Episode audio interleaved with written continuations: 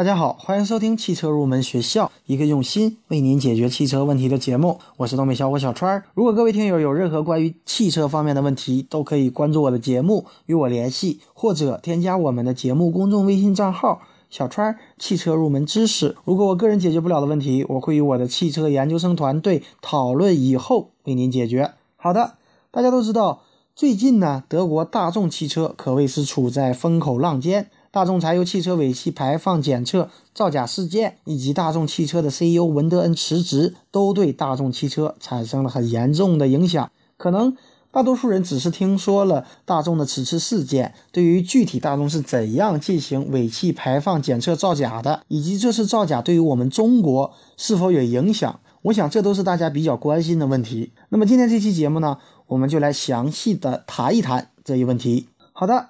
第一个问题呢，就是大众是如何进行尾气造假的？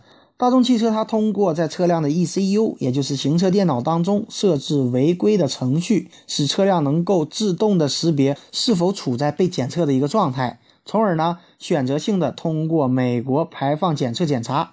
使得车辆在检测时显示排放很少的废气，而且呢能够获得更加出色的燃油效率以及动力输出。但是实际在开车的过程当中，这些车辆最高可以排放污染物达到美国法定标准的四十倍。那么第二个问题呢，就是这次事件会产生怎样的影响呢？根据美国媒体近日报道。美国环境保护署和加利福尼亚州空气资源委员会已经下达了命令，责令大众召回近五十万辆汽车。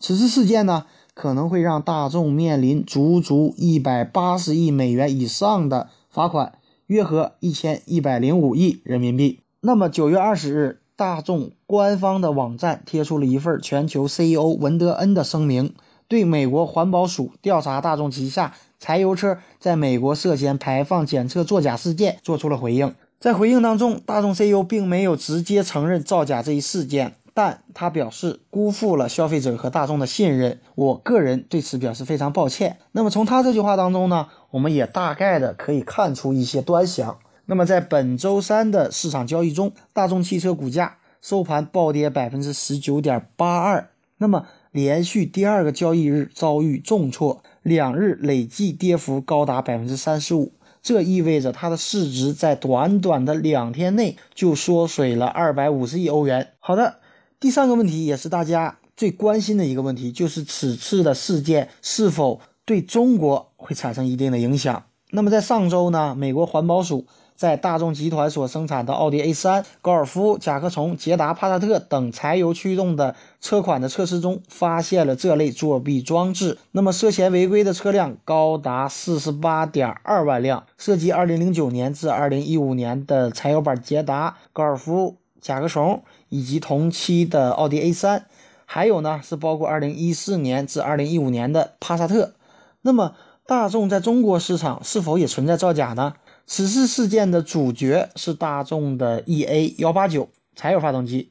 尽管美国环保局要求大众召回四十八点二万辆车，但其实这些数据造假的柴油发动机已经被安装在了全球约一千一百万大众生产的柴油汽车上。那么目前呢，多个国家都已经宣布对大众进行调查，但中国并没有采取这一行动。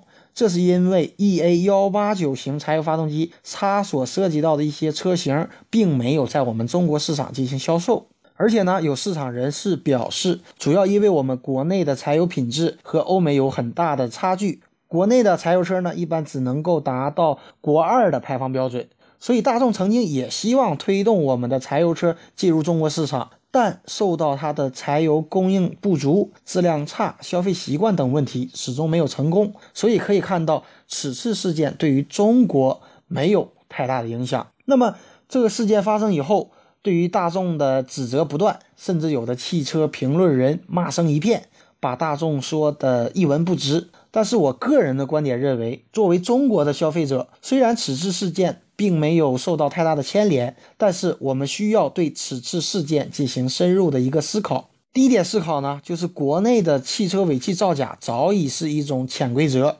那么从以上种种我们可以看出，国外对于尾气检测造假是多么的重视，而千亿元的罚款也可以称得上是史上之最。然而，在国内尾气检测造假是一直存在的。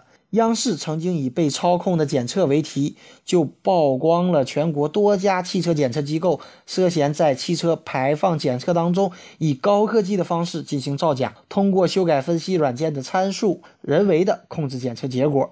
也希望这一问题呢，可以在中国早日得到改善。那么第二点思考呢，就是中国对于问题车辆的惩罚。有人可能有疑问，怎么会有这么高的罚金？这是因为美国对于环保方面严格的法规。依据美国清洁空气法相关规定，每辆违规排放汽车将面临最高三点七五万美元的罚款。而此次事件涉及违规车辆约在四十八点二万辆，所以罚金可能高达一百八十亿美元。而且，美国监管部门要求，如果此次大众不能够就排放造假给出合理的解释，并不能够确保2016款大众汽车不会发生类似的现象，他们将会禁止2016款大众汽车在美国上市销售。可以看出，美国对于环境保护的重视，以及对于消费者权益的一个保护。那么，回想一下曾经在中国出现的大众速腾后悬挂断梁的问题，对比一下，是不是对于大众的惩罚？有一点轻呢。喝什么酒，解什么愁？喝一杯，请你走路不必回头。午夜过后，酒吧门口，我走了一面，爱又飞来横祸。我说算你狠，善用无辜的眼神，谎话说说算我笨，软不隆咚的耳根，只为一时的气氛，搞一肚子的气愤。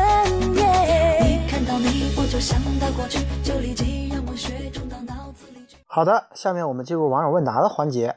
一位网友呢，他问到了什么是发动机的启停技术。实际上，发动机启停呢，就是指在车辆的行驶过程当中，我们临时停车，比方说等红灯的过程当中，发动机会自动熄火。而当我们需要继续前进的时候，系统呢又会自动重新启动发动机。那么，发动机启停技术呢，可以说是近几年来最迅猛的一个汽车环保技术，特别适用于走走停停的城市路段。预计到二零一二年，欧洲新上市的车当中将会有百分之五十配备启停技术，而且根据介绍，这套系统可以在城市工况下达到百分之十五的节油能力。那么下面呢，给大家简单的介绍一下它的使用方法。我们在行驶的过程当中，我们只要直接的踩制动踏板，车辆完全停止大概两秒钟以后，汽车呢发动机就会自动熄火。我们一直踩着制动踏板，发动机就会保持关闭。只要一松开刹车或者转动方向盘，发动机又会马上自动点火，立即可以踩油门起步。而整个过程当中呢，都是处于 D 档的一个状态。好的，第二位网友呢，他问到了什么是可变悬架？可变悬架呢，实际上是指可以手动或车辆可以自动改变悬架的高低或软硬，来适应不同路面的行驶需求。那么悬架高低调节呢，实际上是车辆根据时速和相关的传感器。能够主动或被动的改变车身的一个离地的间隙。有些车呢，在中控台上还有相关的控制按钮，可以由驾驶者操作来主动改变车辆的离地间隙。而有些车呢，则是根据车辆的行驶状况，自动的降低或升高悬架。好的，今天这期节目呢，就接近于尾声了。节目最后呢，欢迎大家加入我们汽车研究生团队的会员。成为会员以后，我们会为您分配一位研究生咨询助理，为您解决所有的用车问题。而且每天第五位成为会员的朋友将会获得法拉利正品车模一辆。如果大家有意向呢，可以扫描本期节目的支付二维码，支付成功以后，我们会有专人与您联系。我们的团队期待您的加入，一起来与我们实现汽车梦。